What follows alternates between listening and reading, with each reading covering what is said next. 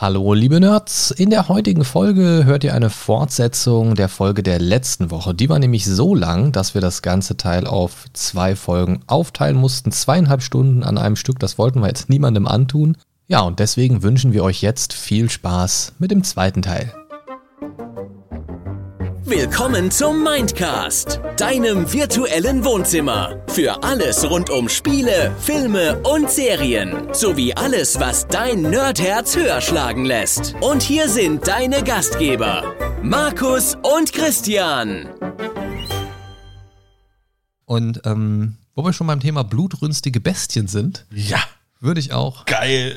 Geile, geile Überleitung, oder? Geil, Mann. Ähm, würde ich tatsächlich zu meinem letzten Punkt überleiten. Ja. Mit äh, ein bisschen Blick auf die Uhr auch. Und zwar kommen wir zu einem weiteren Klassiker, der dir wahrscheinlich auch sehr geläufig ist und den, glaube ich, auch so ziemlich jeder da draußen schon auf die eine oder andere Art und Weise kennengelernt hat. Ich spreche vom sogenannten Mannwolf, dem. Ah, ein Lykanthrop. Ja, ja. Ähm, wobei Lykanthrop tatsächlich noch ein bisschen spezifischer ist, komme ich gleich drauf. Okay. Wir sprechen bei der Verwandlung eigentlich erstmal von Therianthropie, Okay. von der allgemeinen Verwandlung von einem Menschen zum Tier. Ja. Ähm, Werwölfe sind sehr klassisch. Wir haben vorhin schon mal, äh, hatten wir es ganz kurz so Thriller, ja? Thriller. ne? Also se selbst da, so, so in Musik findet sowas auch, auch se- seinen Platz. Und ein Werwolf ist ähnlich wie ein Vampir eine sehr klassische Kreatur, eine der typischen Kreaturen der Nacht, wie man sie auch so schön nennt Ja. die in vielen Filmen, Serien und sonstigen Werken der Literatur und Popkultur schon ihren Platz gefunden haben. Und sage ich mal, auch ein sehr gutes Standing haben, was äh, so eine Dauerkarte im Gruselkabinett angeht irgendwie. So, Werwolf geht eigentlich immer. Ja. Das hat etwas vom Grundsatz her sehr Gruseliges. Der Mensch verwandelt sich. Der Mensch ist nicht mehr er selbst. Der Mensch büßt ein wenig seine Existenz ein, was ja auch beim Vampir-Mythos so ist. Ne? Du, du verlierst deine Menschlichkeit, wirst bestialischer, Ja. ähm, erliegst dem Blutdurst, dem Blutrausch vielleicht auch. Und das, das ist grundsätzlich was, womit wir Menschen, glaube ich, immer sehr hadern, was ich vorhin ja auch gesagt habe, so diese eigene Existenz in Frage stellen oder auch in Relation zu viel größeren Dingen sehen. Und das ist so ein ganz klassisches Ding, der Werwolf. Ne? Hat man schon hier und da gesehen. Und die Eigenschaften sind eigentlich immer sehr ähnlich. Und das finde ich hier wieder sehr, sehr typisch. Also ein Werwolf ist sehr klassisch, finde ich. Da gibt es nicht so diese große Bandbreite. Äh, den Werwolf und den Werwolf zum Beispiel. Das ist eigentlich immer sehr ähnlich. Der, der Klassiker ist so diese Verwandlung bei Vollmond. Dann, das variiert so ein bisschen von das Sonnenlicht muss mich treffen oder ich muss in das, äh, also das Sonnenlicht, das Mondlicht.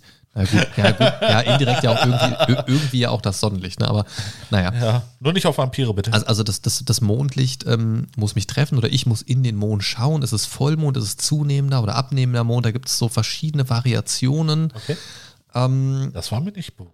Aber ja, es ist immer so, es ist kurz vorm Vollmond oder es ist zur Spitze des Vollmonds oder es ist blablabla. Also, äh, also so der Klassiker ist eigentlich der Vollmond einfach.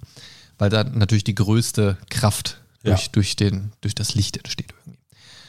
Was damit auch immer einhergeht, eigentlich, ich kenne keine andere Variante, ist eine deutlich erhöhte Stärke und Geschwindigkeit des Werwolfs. Du bist stärker und schneller als zuvor in deiner menschlichen Gestalt. Was sehr häufig der Fall ist, ähm, eine Übertragung durch einen Biss. Also wenn der Werwolf dich beißt, wirst du auch nach Zeitraum X oder durch Umstand Y ähm, auch zu einem Werwolf. Werwölfe jagen in der Regel auch im Rudel. Ähm, wird zum Beispiel in der Popkultur deutlich in so Sachen wie ähm, True Blood oder auch in ähm, Twilight. Äh, ja, Twilight äh, oder auch, wie heißt das andere Ding? Ähm, nicht Vampire Diaries. Äh, äh, äh, äh, ach, ich komme nicht drauf. B hier, ach. hier Shadowhunters, gibt es ja auch Werwölfe. Sowas, also gibt es in zig Variationen, so klassisches Werwolf-Verhalten. Da wird aber, denke ich, auch einfach das, das Verhalten des Tieres an sich, der, des, des Wolfes einfach auch kopiert, in dem Sinne für, für diesen Mythos. Macht natürlich auch Sinn, wenn es ein Wolf ist, Werwolf oder nicht. Ähm, was auch eigentlich immer mit einhergeht, ist die schnelle Selbstheilung bei Verletzungen und lang gemacht werden zu können durch Silber. Ja. Ne, also Silberkugeln, eine Berührung mit Silbergegenständen, die dich schwächen zumindest, so ein bisschen äh, kryptonitmäßig.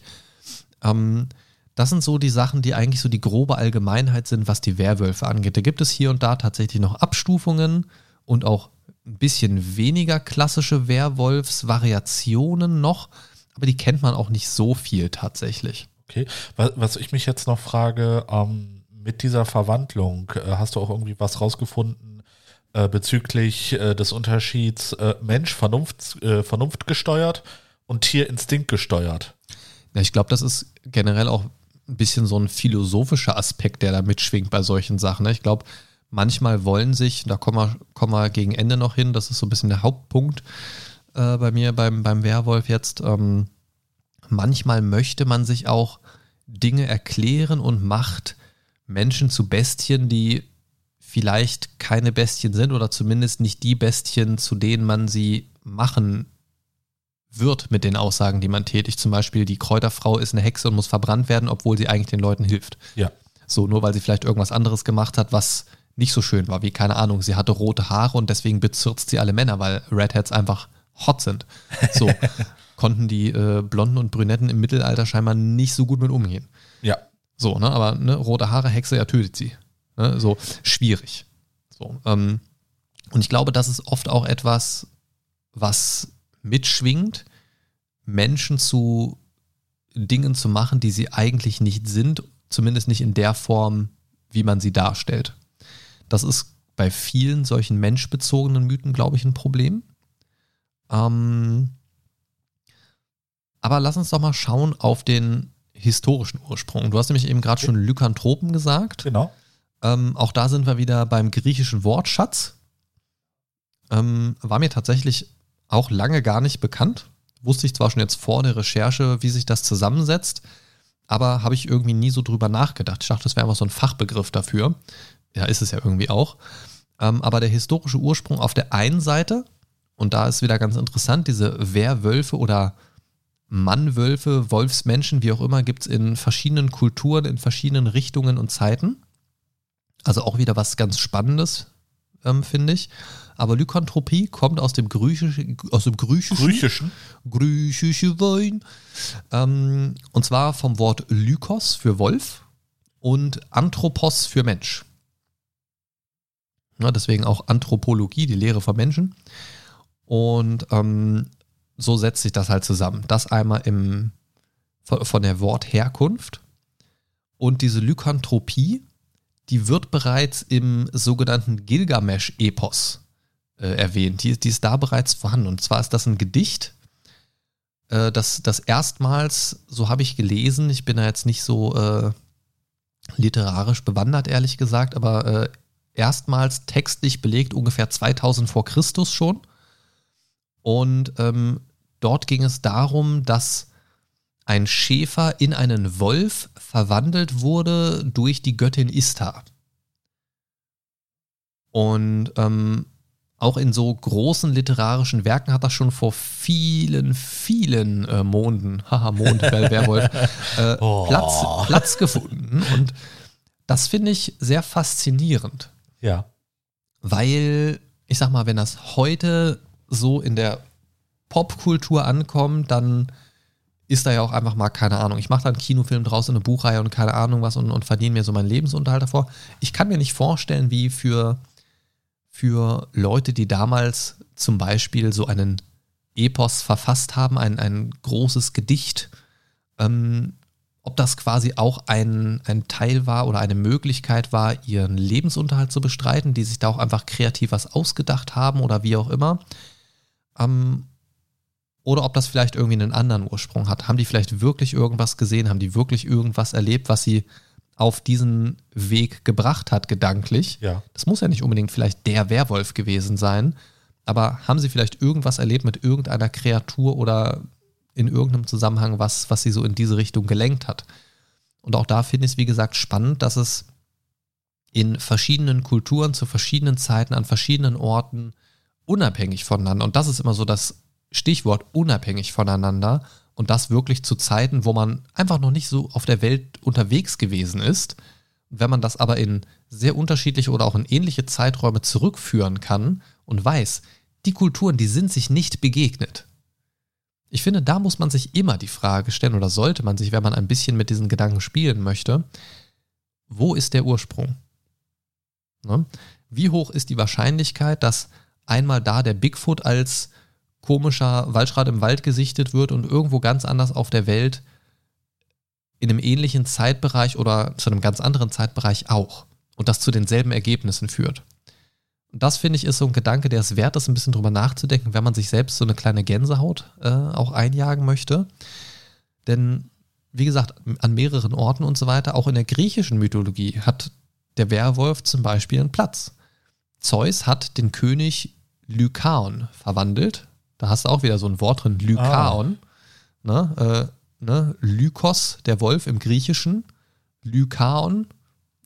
Ob, das jetzt ein direkter Zusammenhang ist oder ob der König einfach nur später so genannt wurde, weil irgendwie der Sage nach irgendwas mit ihm passiert ist, keine Ahnung. Okay. Oder weil Zeus ihn in den Wolf verwandelt hat, weil er eh schon Herr Wolf hieß. Man, man weiß es nicht. Ähm, aber das finde ich ist auch eine spannende Geschichte, finde ich. Und auch im isländischen Bereich, und da hätte ich tatsächlich Aha. Werwölfe gar nicht irgendwie. Nee. Obwohl so im Nachgang schon. Irgendwie, wenn ich dann zum Beispiel ähm, so an die ganze nordische Mythologie denke, mit Fenrir, dem Götterwolf und so, oder dem, dem Schreckenswolf, wie auch immer, da hat das, da hat das irgendwie auch so, ich meine, ist jetzt nicht ein Mensch, der sich so in einen Wolf verwandelt, aber du weißt, was ich meine, so dieses Wolfswesen an sich ist da ja, schon klar, also, vorhanden. Also, in, der, in der nordischen Mythologie, äh, Mythologie gibt es äh, diverse Wölfe, wie du schon sagtest, den Fenriswolf, ne, äh, Sohn des Loki, ähm, dann noch Geri und Freki, äh, die Sonne und Mond jagen. Ne, äh, und, und Sonne und Mond, da kommen wir jetzt nämlich hin. Äh, danke für diese Überleitung, denn in der, im Isländischen gibt es zwei Sagen. Ja. Die, äh, ich muss es ablesen, Egils Saga und die Völsunga Saga. Ja.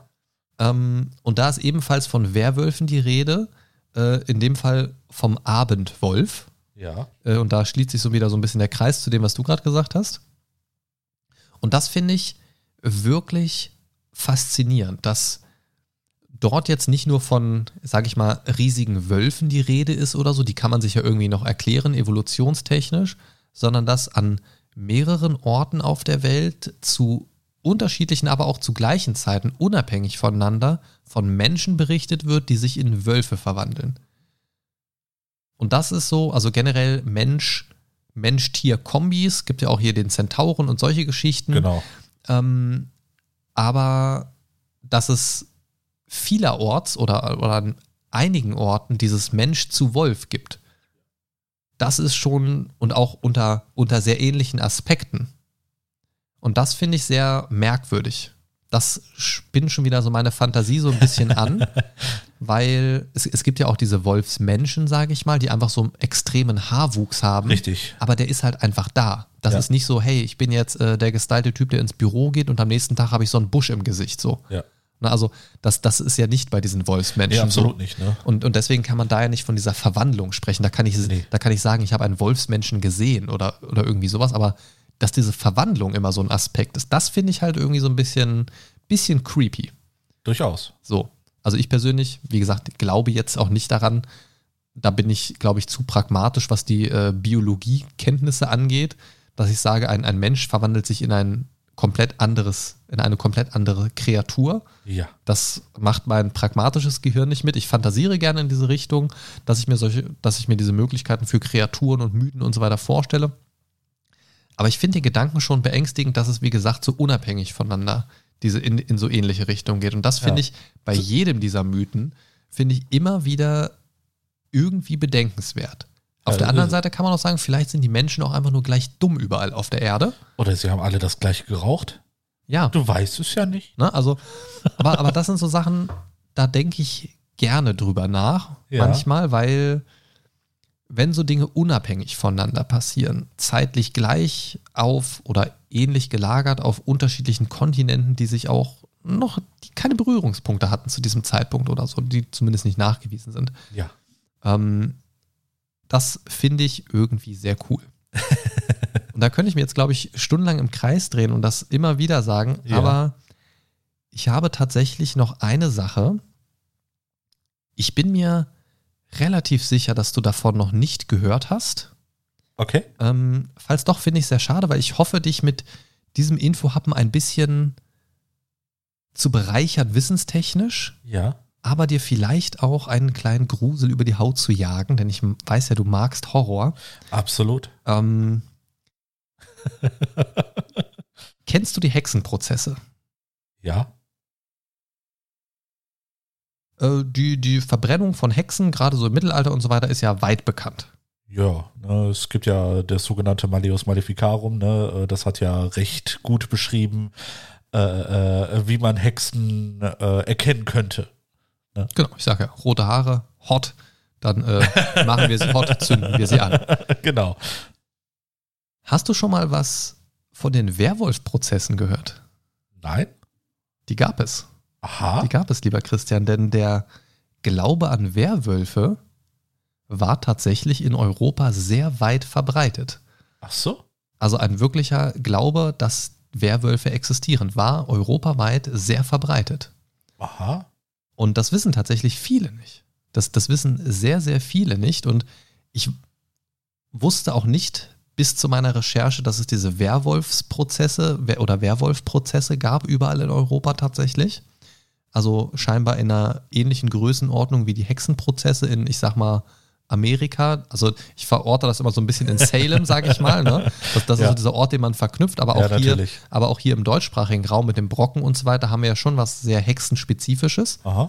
Ähm, aber ich kannte, wie gesagt, diese Werwolf-Prozesse nicht. Und jetzt reden wir mal ein bisschen Tacheles. Das meinte ich am Anfang mit dem Disclaimer. Es gibt wirklich, äh, ich habe mir zwei Fälle rausgesucht. Fälle. Mit Ä, nicht mit E. ja. Ich habe mir zwei Fälle rausgesucht. Und zwar einen Fall aus dem 17. Jahrhundert. ja. so welthistorisch gesehen jetzt auch nicht so weit weg, aber für unsere eigene Existenz doch weit vor unserer Zeit. Ja. Es sei denn, du bist ein Vampir. Dann wahrscheinlich nicht. Ähm, und zwar geht es in diesem Fall, den ich mir herausgesucht habe, der auch recht bekannt ist, da stößt man relativ schnell drauf, ähm, um den Hirten Johann Huke. Okay. Und dieser Herr Huke war wohl Tierarzt und hatte angeblich magische Kräfte. Also dem wurden irgendwelche Kräfte zugeschrieben. Ähm, aber jetzt gar nicht so mit im Sinne von, oh, der nutzt Magie, verbrennt ihn, sondern Bauern aus der Umgebung ließen ihre Tiere oftmals von ihm vor Wölfen, da sind wir wieder bei den Wölfen, schützen. Ja. So, das heißt, Wölfe, klar, so aus den Wäldern der Umgebung, haben sich da Ja, natürlich irgendwann ja. mal das ein oder andere Nutztier gerissen. Gibt es ja bis heute. Genau, ist jetzt nicht so ungewöhnlich. Und ähm, die haben seine Kräfte scheinbar dafür genutzt, diese Tiere schützen zu lassen. So. Einmal schlug dieser sogenannte Wolfsbann aber fehl wohl. Und dieser Johann Huke wurde bezichtigt, ein Werwolf zu sein und ein Schaf gerissen zu haben. Also quasi die Leute sozusagen in Sicherheit gewogen zu haben und dann doch schwach geworden zu sein, wie auch immer sie das da ausgelegt haben. und jetzt kommt der Knaller, der hat gestanden. Wobei ich jetzt im 17. Jahrhundert bei einem Geständnis, Ah. sage ich mal, hm, er wurde vielleicht auch so lange ausgepeitscht und gesteinigt, bis er gesagt hat, ja, ich kann nicht mehr, ich war's. Ja, Ja. also Geständnis im 17. Jahrhundert schwierig, ähm, aber laut Aufzeichnungen hat er halt gestanden und wurde dann auf dem Scheiterhaufen auch ganz klassisch verbrannt. Ähm, das ist der eine Fall. Der ist jetzt schon mal, ist jetzt eigentlich fast wie eine Hexe. Ja. Klingt jetzt fast so, als wäre das so eine Variante, sich eine männliche Hexenadaption zu schaffen. Aber es gibt noch einen Fall, und das wird dich als Freund des Horrors freuen, der gar nicht so weit weg von uns stattgefunden hat, lieber Christian. Okay. Ähm, auch in diesem Zeitraum ungefähr, und zwar ist das ein Fall aus Bedburg bei Köln. Aha, Tatsächlich, ja. interessant. Und dort geht es, ähm, und da bin ich jetzt im Wikipedia unterwegs, ich habe mir dazu jetzt nicht extra Stichpunkte gemacht, es ist auch nur ein ganz, ganz kurzer Artikel. Ähm, da möchte ich aber ein bisschen näher drauf eingehen. Wir sprechen, wir sprechen um die Zeit ähm, 1500 noch was, also noch eine ganze Ecke vor Johann Huke. Ja, Und ich möchte mal so sagen, Johann Huke ging es noch recht gut, verbrannt zu werden. ach du Scheiße. Denn 1500 noch was waren die Zeiten ein bisschen wilder. Ja, Und wir stellen uns das jetzt einfach mal vor, wie grausam es sein muss, verbrannt zu werden bei lebendigem Leibe. So, und das war jetzt schon knapp 200 Jahre später. So. Wir sprechen hier von Peter Stump. aha, Und Peter Stump ist laut Aufzeichnungen 1525 geboren worden und ist gestorben am 31. Oktober 1589 in Bedburg. Also wurde er ja, 64. 64. Für das, für den, äh, also für das Zeitalter schon ganz schön alt. Das ist durchaus alt, ja, ja, ja. Und dieser Peter Stump, der wurde genannt Stubbe oder Stübbe Peter. Und- Stimme Peter sagt. Ja, ja, glaub, das, ich, ich werde ich, mir schon mal. ich werd dir gleich sagen, warum. Du wirst, wirst, du kommst ja hier aus der Ecke, du wirst es gleich wiedererkennen. ja, Ähm, und wie gesagt, ich hangel mich jetzt sehr an dem Wikipedia-Artikel lang und führe das so ein bisschen noch aus. Das heißt, wenn ihr selbst euch in diesen Wikipedia-Artikel reinklickt, vielleicht äh, werdet ihr den Text fast eins zu eins wiederfinden. Also bitte verzeiht mir das. Aber die damalige Justiz war fest davon überzeugt, dass dieser Peter Stump im Zeitraum von 25 Jahren in Ebbrath und Bedburg im Rheinland in der Gestalt eines Werwolfes mindestens 16 Morde, Vergewaltigungen sowie Inzest begangen haben soll. Das ist schon mal eine Hausnummer. Ähm, also erstmal bin ich positiv überrascht, dass die ihm versuchen, was für einen Zeitraum von 25 Jahren nachzuweisen, ist von meinem Verständnis der damaligen Zeit eher ungewöhnlich. ja, durchaus. Also da durchaus. reicht ja schon eine falsche Tat eigentlich und du wirst irgendwo äh, lang gemacht. Das ist so mein Verständnis von dieser Zeit zumindest. Ähm, also vielleicht sogar sehr löblich und gewissenhaft, so wie man in dem Kontext davon sprechen kann von der damaligen Justiz. Ähm, sie scheinen da zumindest einige Fälle und Anschuldigungen zusammengetragen zu haben. Ja, Zeitraum von 25 Jahren, 16, also mindestens 16 Morde, Vergewaltigungen und Inzest. Alles Wow. drei finde ich nicht wenig als Anschuldigung ja. selbst wenn es nur einmal stattgefunden hat. Aber Peter Stump hatte keine gute Zeit scheinbar, denn das war nicht alles. Denn dem wurde auch noch äh, zugeschrieben, der Zauberei zu frönen, was für die Zeit schon mal nicht, nicht gut ist. Nee, Kirche fand das nicht so cool.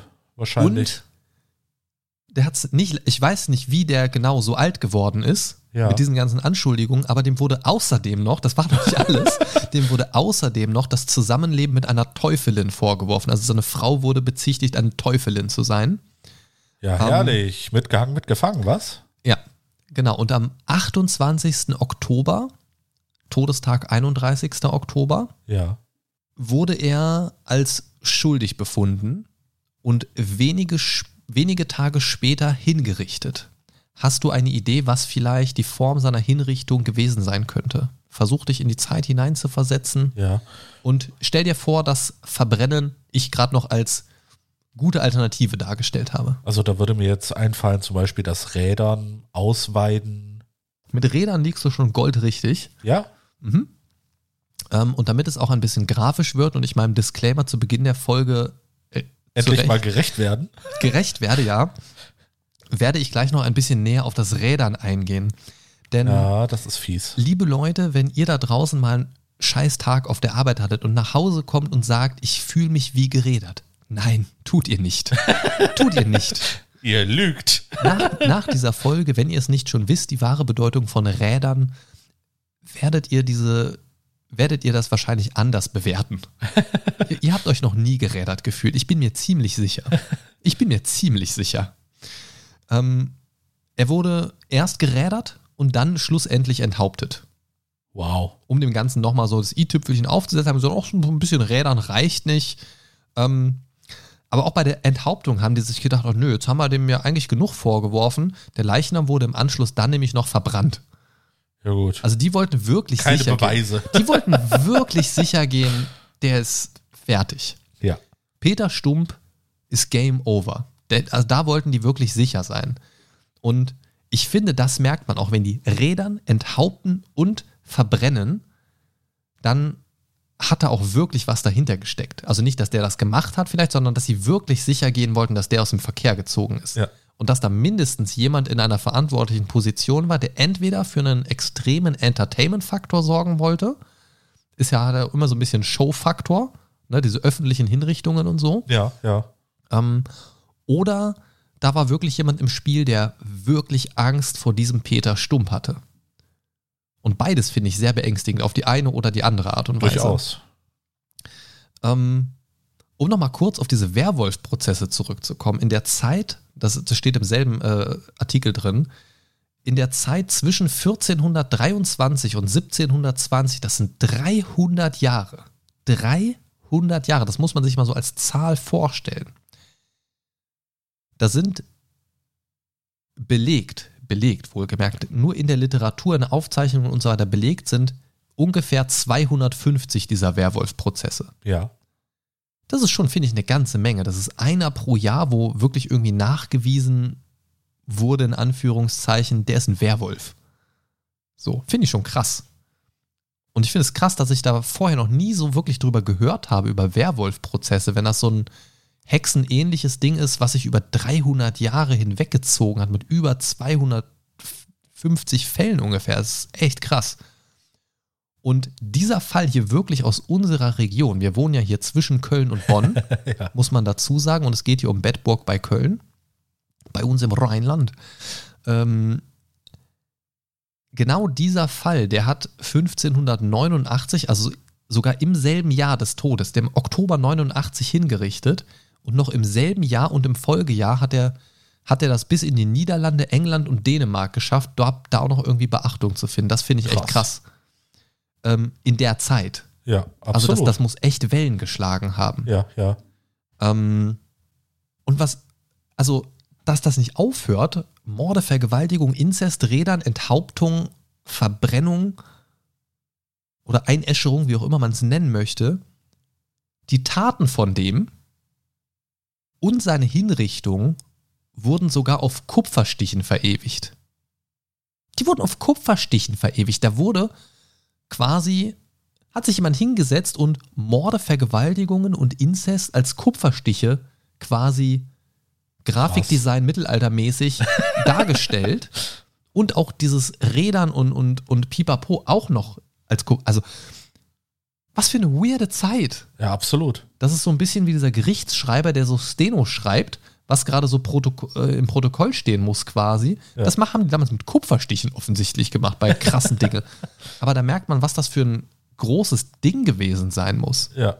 Also ich, ich finde das unfassbar und ich finde das, ich finde es krass, dass sowas so nah stattfindet und man das noch nie so richtig irgendwie wahrgenommen hat. Also wie wenig man sich auch mit der eigenen regionalen Geschichte, ich meine, gut, ich bin jetzt nur zugezogen, aber wie wenig man sich eigentlich mit der eigenen regionalen Geschichte beschäftigt. Und das hat mich so ein bisschen bei der Recherche dazu gebracht, wirklich auch mal das Interesse zu entwickeln, einfach mal herauszufinden, was, was ist noch so in der Vergangenheit in meiner Umgebung passiert. Ja. So, was gab es früher? Ich weiß zum Beispiel, da wo ich früher gewohnt habe, in meiner Heimatstadt, da war dort, wo ich gewohnt habe, war zu Weltkriegszeiten so ein Flugplatz, so ein Militär, äh, irgend so eine Militäranlage oder irgendwas. Aha. Und deswegen wurden da in der Region auch ganz viele Bomben gefunden und so.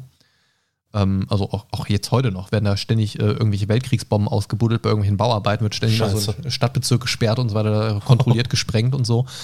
Ähm, ja, aber ich, ich finde das krass. Und was ich total schade finde, also hier im Wikipedia-Artikel steht, dieser Fall ist vor allem durch diese ausländischen Publikationen überliefert, aber die Akten zu diesem Hexenprozess haben sich nicht erhalten.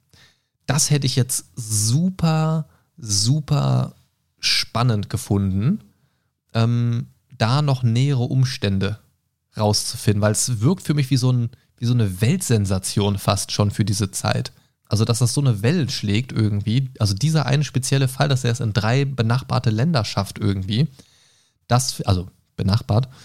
Ähm, und das finde ich schon krass. Das, also, das finde ich sehr, sehr krass. Und in Erinnerung an diesen Fall, und da kommen wir zu deinem, äh, äh, ah, da klingelt es irgendwie, heißt der Werwolf in dieser Gegend bis heute Stüpp. Ah. Also wenn hier in der Region jemand von Stüpp spricht, ist das quasi ein historischer Bezug auf exakt diesen Fall. Aus dem Jahr 1589, also die Hinrichtung. Und es gibt, und das fände ich jetzt ganz interessant, vielleicht können wir das, das tatsächlich mal angehen. Das fände ich sehr, sehr cool. Kam mir gerade so als Gedanke. Und zwar gibt es äh, in Erft den äh, Werwolf Wanderweg Bettburg. Okay. Und der informiert laut Wikipedia auf sieben Stationen über das Leben und Sterben des Peter Stubbe. Das ist ja Da interessant. hätte ich irgendwann mal Bock drauf. ja, das können wir gerne in Angriff nehmen. Das, also irgendwie habe ich, Ich, das gelesen. spazieren gehen. Irgendwie hätte ich, habe ich das gelesen und dachte mir so, hey, das ist irgendwie sehr nice. Ja. Was nicht so nice ist, äh, lieber Christian, ist das Rädern. Ja, ich wollte gerade sagen, ne, darauf bist du ja noch gar nicht eingegangen, Ähm, ne? Nein, Die Folge wird immer länger und immer länger, geil. ja, ähm, aber dass die Folge länger wird, ist geil, das finde ich auch total schön. Ja. Was wirklich nicht schön sein muss, ist wirklich das Rädern. Auch, und auch hier hangel ich mich jetzt wieder mit euch zusammen oder für euch durch den Wikipedia-Artikel. Ähm, mir war das nie so bewusst, was Rädern ist tatsächlich. Ich habe das wirklich erst durch die Recherche für das Ding jetzt heute hier gelernt. Ich hatte das in der Vorstellung immer so ein bisschen wie, wie so eine Art Streckbank, dass durch eine Radbewegung man irgendwie zerrissen wird oder irgendwie so, quasi Streckbank plus. Hatte ich so im Kopf. Aber nein, das Rädern wird auch Radebrechen genannt. Richtig? Und äh, so sagt hier die Einleitung, war eine Form der Hinrichtung mittels eines großen Wagenrads. Und da dachte ich erstmal so, Frisbee-mäßig so gegen Kopf gedonnert? Nein, auch das wäre noch sehr harmlos. Ja, das wäre noch zu gnädig. Äh, das war ursprünglich wohl eine, eine sogenannte Spiegelstrafe für Straßendiebe. Was ist eine Spiegelstrafe? Als Spiegelstrafe wird eine Strafe bezeichnet, die das vorausgegangene Vergehen widerspiegelt oder auf gleiche Genau. Weise erwidert. Okay, macht Sinn. Ähm, für Straßendiebe. Und naja, was ist jetzt dieses Rädern? Da muss man erstmal in der Zeit ein bisschen zurückgehen. Ähm, und was ich krass finde, von was für einer Zeit sprechen wir hier? Der war 1500, was war es, 1589. 1589. Da würde ich schon mal sagen, für die Zeit finde ich, ist das eigentlich noch sehr barbarisch. So, Ja. wie gesagt, ich kenne mich mit dieser Zeit nicht gut aus. Aber ich hätte so diese wirklich mittelalterlichen Strafen und so weiter, das hätte ich alles mehr so in Richtung 1200 oder so zeitlich gepackt, wenn man mich jetzt gefragt hätte.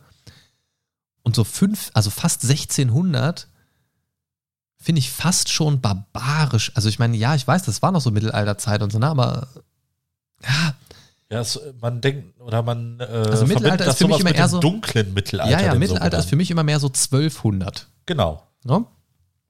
Und was ich krass finde, rate mal, wann diese Praxis in Bayern vollständig abgeschafft wurde. Höchstwahrscheinlich so 20. Jahrhundert. 1813 tatsächlich Ja, erst. fast. Fast knapp Und das finde ich ist schon krass. Ja. 1800? Das ist schon, ist schon eine harte Nummer. Und in Kurhessen war sie noch bis 1836 wohl in Gebrauch. Wow. Ja. Die letzte bekannte Hinrichtung durch Rädern fand in Preußen 1841 statt. Aha. Ähm, dort wurde der Raubmörder Rudolf Kühnapfel äh, wegen einer Ermordung oder mehrerer Ermordungen, nee, wegen der Ermordung des Andreas Stanislaus, Stanislaus von Hatten des Bischofs von Ermland verurteilt worden. Bla bla bla bla bla. Ähm, kurzer Schwenker weg von den Rädern. Machen wir uns eine kurze, ähm, kurzen Abstecher. Und zwar weißt du, wo wir gerade bei diesem äh, letzte Hinrichtung sind, weißt du, und das finde ich ist ein wirklich erschreckender Fakt, wann die letzte Hinrichtung durch die Guillotine stattgefunden hat? Durch die Guillotine. Aha. Äh, Ich habe da mal, glaube ich, was mitgekriegt. Das war auch, glaube ich, Ende der 1800er. Nein. Nein? Du bist way off. Du bist way off. Viel zu früh, oder was? Ich glaube, du wirst gleich mit den Ohren schlackern, genau wie der ein oder andere. Die letzte Hinrichtung mit, also durch die Guillotine, wir erinnern uns, du legst deinen Kopf auf so ein Schafott und von oben rast so eine riesige Rasierklinge runter und säbelt deinen Kopf von den Schultern. Genau, das sogenannte Fallbeil. Genau. 10. September 1977. 77. Zwei Jahre bevor meine Schwester geboren wurde. Wow. Das finde ich ist krass, wenn man das so in zeitliche Relation setzt. Zwei Jahre bevor meine sechs Jahre ältere Schwester geboren worden ist, Ja. Wurde noch ein Mensch mit der Guillotine hingerichtet. Was Ja. für mich ganz klar Mittelalter ist. Absolut. In Frankreich übrigens.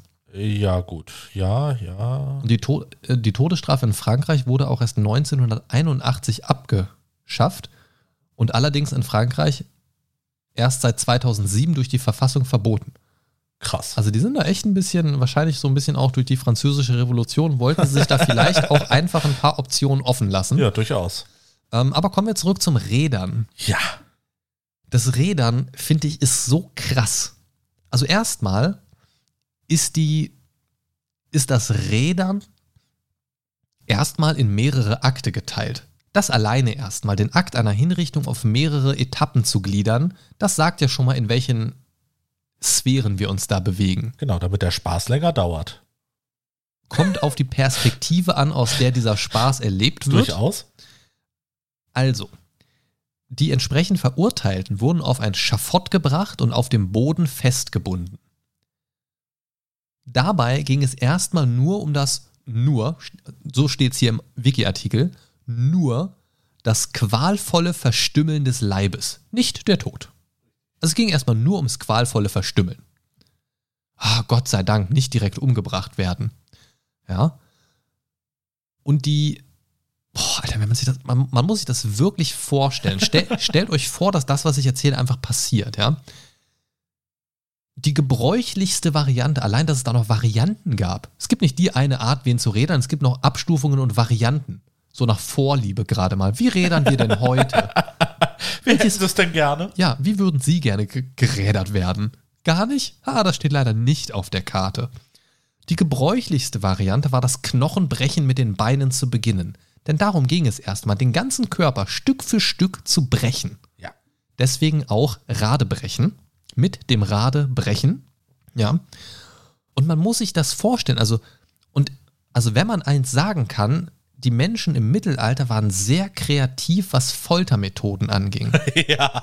Also auch in diversen Museen, wenn ihr euch da mal anguckt, was es für Gerätschaften gab, man muss sich da ja auch vorstellen, das sind ja keine haushaltsüblichen Geräte gewesen, das sind Dinge, die entwickelt worden sind. Das heißt, da waren quasi Folteringenieure am Werk, die sich diese Gerätschaften ausgedacht haben. Da waren Menschen, die sich überlegt haben, wie kann ich möglichst qualvoll und langsam einen Menschen umbringen.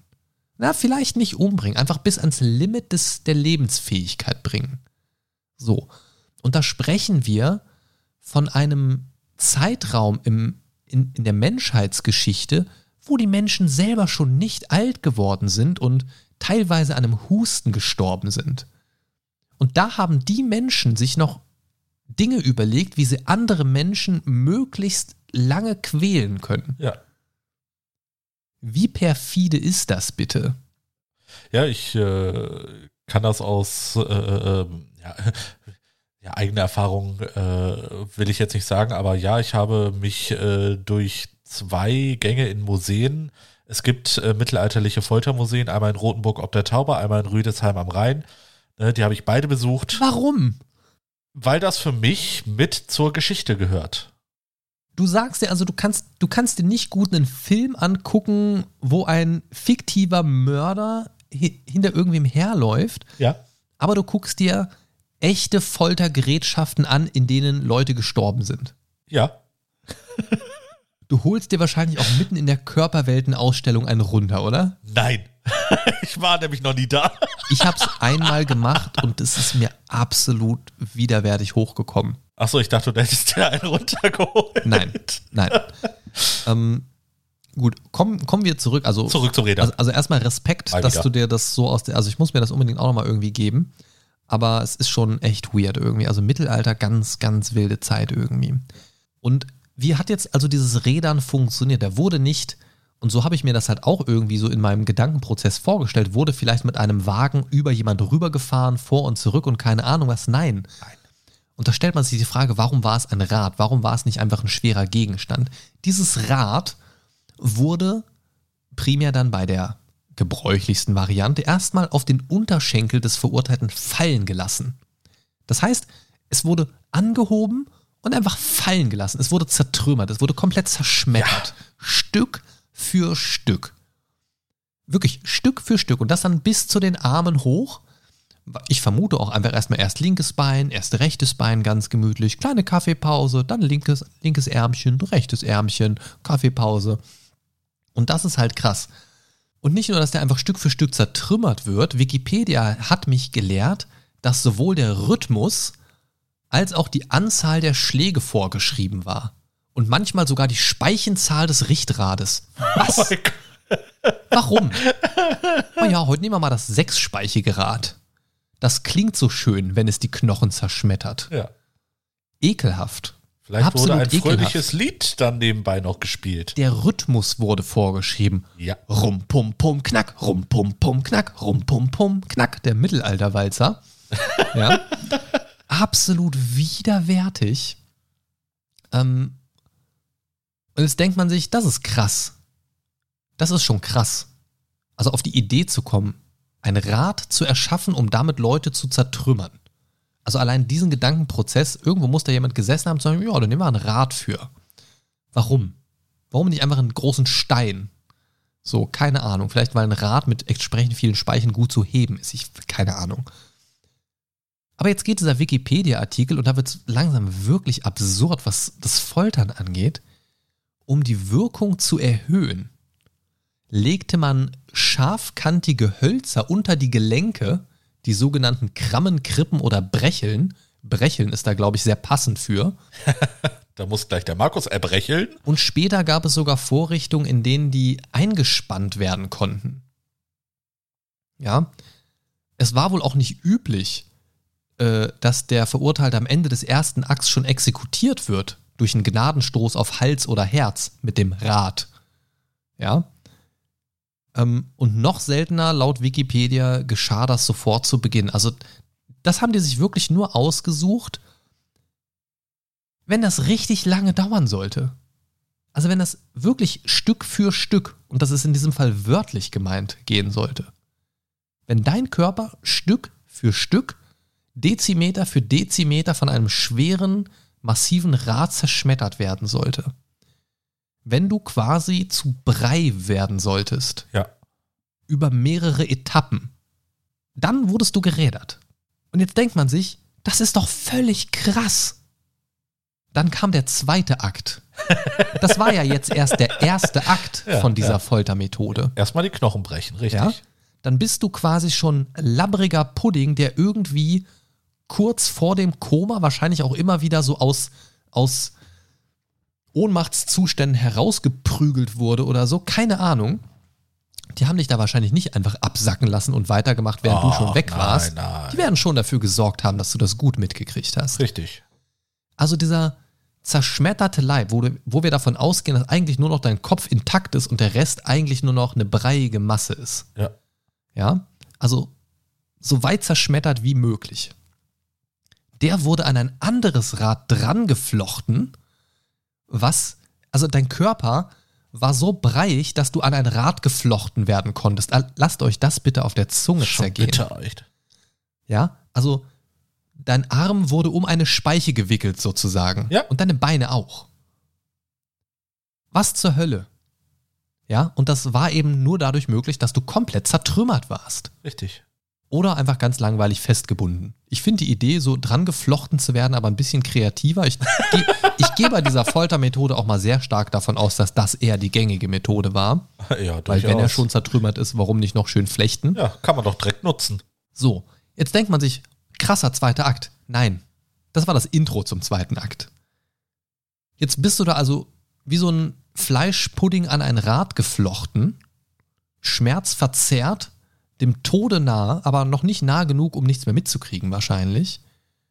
Und jetzt wurde dieses Rad aufgestellt. Ja, im Prinzip so wie bei so einer Kreuzigung das Kreuz aufgestellt wird, wird dieses Rad an so einem Stock oder Pfahl aufgerichtet. Danach durfte der Scharfrichter den Verurteilten gegebenenfalls enthaupten, was sehr gnädig wäre, um zack aus, oder weil das einfach noch nicht ekelhaft und krass genug war, oder erdrosseln. Oh, wow. Das heißt, dein Körper ist schon Mus. Und dann ist das Letzte, was du noch siehst, wie so ein Typ vor dir steht und dir mit eigenen Händen den restlichen Lebensfunken aus dem Körper presst. Aus den letzten Zentimetern deines Körpers, die noch kein Mus sind. ja. Was zur Hölle? Was zur Hölle? Aber wenn die das nicht gemacht haben, dann wurdest du nicht einfach sterben gelassen. Weil wenn du nicht enthauptet oder erdrosselt wurdest, wurde einfach Feuer unter dem Rad entfacht. Ja? Die Oder, waren echt kreativ. oder wenn man noch ein bisschen mehr Sport machen wollte als Hinrichtungsmensch, sprich Scharfrichter, dann wurde das Rad oder der Geräderte einfach ins Feuer hineingeworfen. Noch so ein bisschen Zugluft auf dem Weg ins Feuer mitnehmen. Herrlichst. Ja? Und dann denkt man sich, jetzt muss dieser Artikel doch langsam mal zu Ende sein. Nein, Nein. er ist nicht zu Ende. Was geht mit den Leuten ab? Was ist, was ist mit Rädern los? Ich werde nie wieder sagen, ich fühle mich gerädert. Sonst Ja? dann fühlst du dich wie ein brennender menschlicher Pudding. Also wenn die das nicht als passende Variante erachtet haben, dann hat man auch auf dem Rad so einen kleinen Galgen errichtet. Ach du Scheiße. So. Okay, das höre ich zum ersten Mal. Zum Beispiel, wenn der Schuldspruch zusätzlich zu Mord auf Diebstahl lautet. Warum auch immer, keine Ahnung. Ich bin komme da aus der falschen Zeit, glaube ich. Da verstehe ich jetzt den Kontext nicht, warum das jetzt auch noch sein muss, wenn das auch noch die Schuld. Also keine Ahnung, bin ich raus. Und jetzt denkt man sich, jetzt ist der verbrannt und zertrümmert und Mus und keine Ahnung was. Jetzt hat die liebe Seele Ruhe. Spoiler, nein, es geht noch weiter. Es geht noch weiter. Und du hast gesagt, du kennst das Rädern. Wusstest du so viel über das Rädern tatsächlich Bescheid? Weil du wirkst zwischenzeitlich ein bisschen erschrocken und verwundert. Äh, also quasi bis zum zweiten Akt kannte ich es durch eben äh, die Beschreibung in den Foltermuseen. Ne? Äh, das, was du jetzt beschrieben hast, dass die den dann auch noch danach verbrannt haben, das habe ich tatsächlich noch nicht gewusst. So, und jetzt hast du da ein Rad, gehen wir mal von nicht verbrannt aus, Ja. von einem erdrosselten Haufen Mus. Im Ja. schlimmsten Falle vor der Verbrennung. Nach der Hinrichtung bleibt dieser Musrest auf dem Rad und wird dem Tierfraß und Verfall überlassen. Ja, das ist das Einzige, was man noch Das quasi heißt, machen nicht, kann. das heißt, nicht mal da wurdest du in irgendein anonymes Loch geschmissen und verscharrt, sondern die Tiere haben dich gefressen oder du bist einfach vergammelt. ja. Hey Leute, vielleicht, falls ihr euch über die Pest wundert, lasst keine zertrümmerten Leichen vergammeln auf den Straßen. Wie wär's damit? Ja. Idiots. Ja. Und das ist halt, ähm, hier steht es halt auch äh, in Verbindung ähnlich der antiken Kreuzung, eine sakrale Funktion über den Tod hinaus. Ja, das heißt, dadurch, dass du nicht bestattet wurdest, Konntest du auch nicht ins Himmelreich konntest du auch auffahren. nicht auferstehen. So. Und jetzt denkt man sich, die Leute, die sind doch komplett kaputt, solange die da die ersten Dinger irgendwie zertrümmert bekommen haben, sodass, sobald das erste Bein mus ist, sind die einfach schon fertig. Ja. Also ich wäre nach dem ersten Ratschlag, glaube ich, durch mit meinem Leben. Also ich glaube, das könnte ich nicht handeln. Ja. Also die, die Schmerzen einfach. Ja. Dieser Artikel geht weiter. Es geht noch weiter. Fiel der Geräder, also die haben sich alle Optionen offen gelassen, fiel der Geräderte noch lebend vom Rad oder misslang die Hinrichtung in einer anderen Weise, wie soll das auf diese Art und Weise, wie soll der nicht sterben dadurch? Gute Frage. Also wie? Also misslang die Mit viel Hinrichtung in einer anderen. Weise. Plötzlich hat der Scharfrichter keine Hände mehr zum Erdrosseln. Keine Ahnung. Wurde dies als Eingreifen Gottes interpretiert? Und es existieren ähm, bildhafte Darstellungen geretteter Geräderter und es gibt Literatur über die, beste Behandlung derartiger Verletzungen. Da wäre ich sehr neugierig, wie man das zu der Zeit behandeln konnte. Außer ich, Ich- press dich in den Karton und dein Kopf guckt raus. Ich möchte das ehrlich gesagt nicht wissen. Also, also behandeln kann doch eigentlich nur heißen, Arme und Beine abschneiden, den Rest irgendwie fixieren und Ja, du bist füttern. nur noch ein Stumpf mit Kopf. Also, an, also keine Ahnung.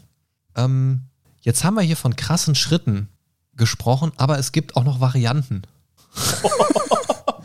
ja, wir sind noch nicht fertig. Das, das hört ja gar nicht auf. Aber ich muss ganz ehrlich sagen, diese Variante, die klingt fast human Ja. im Verhältnis zu dem, was ich gerade gelesen habe. Mancherorts, und das, das klingt fast schon fröhlich, wenn man das so liest im Vergleich. Ja. Mancherorts war es üblich, die Knochen mit einer Eisenstange direkt am Rad zu sch- zerschlagen.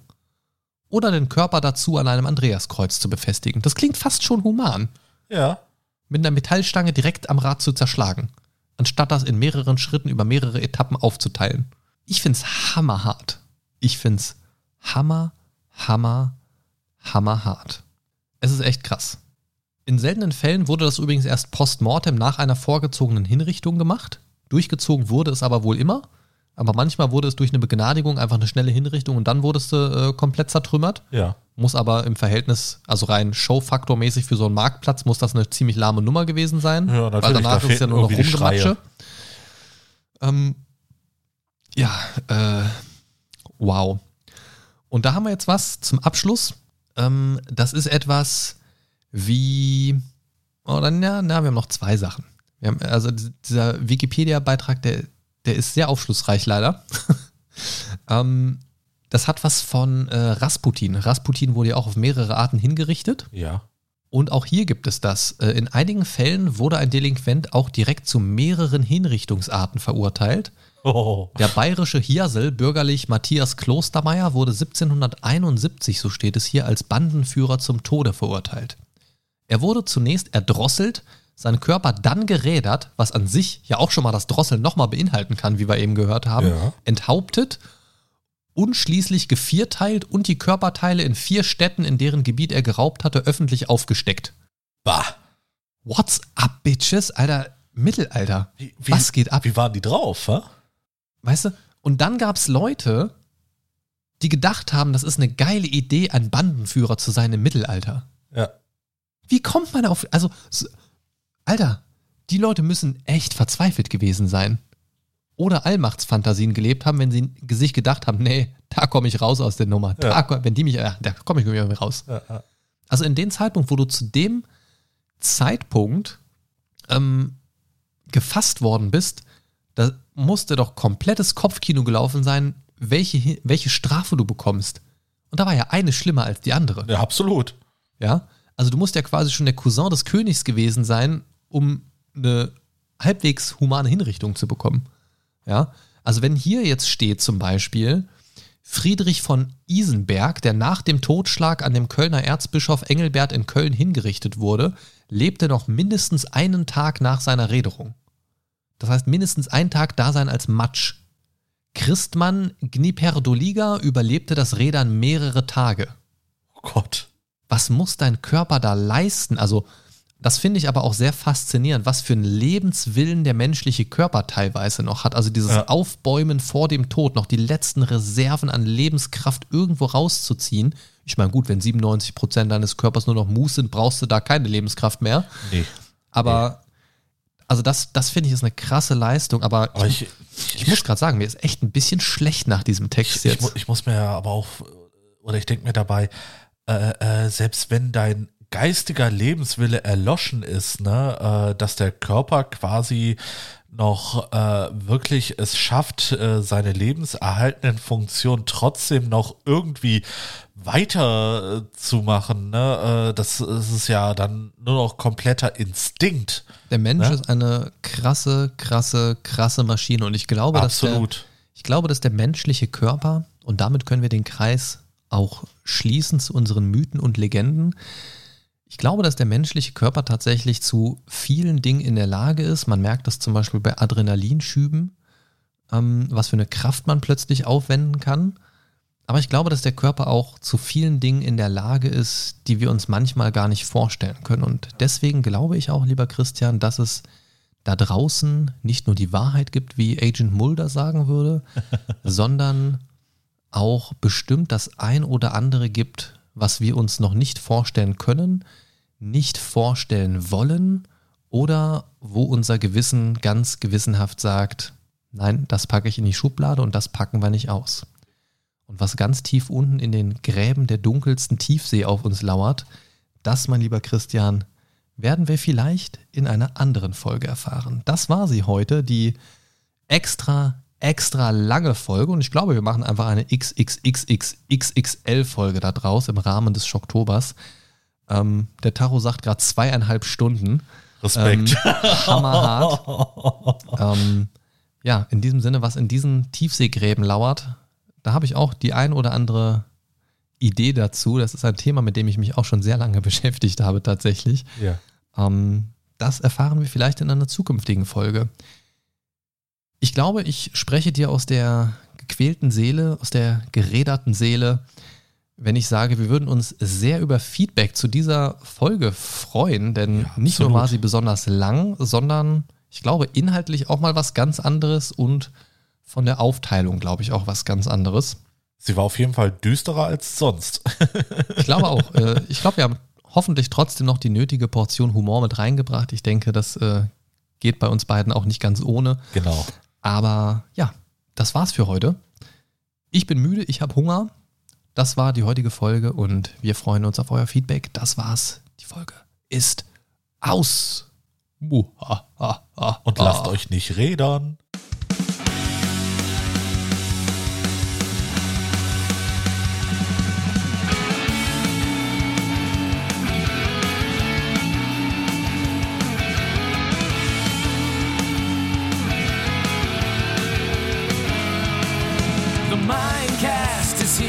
Save your day.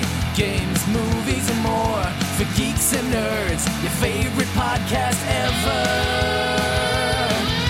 The Mind Stalker is on his way. The Mindcast is here to save the day. The Mind Stalker is on his way. Talking about things the Mindcast way.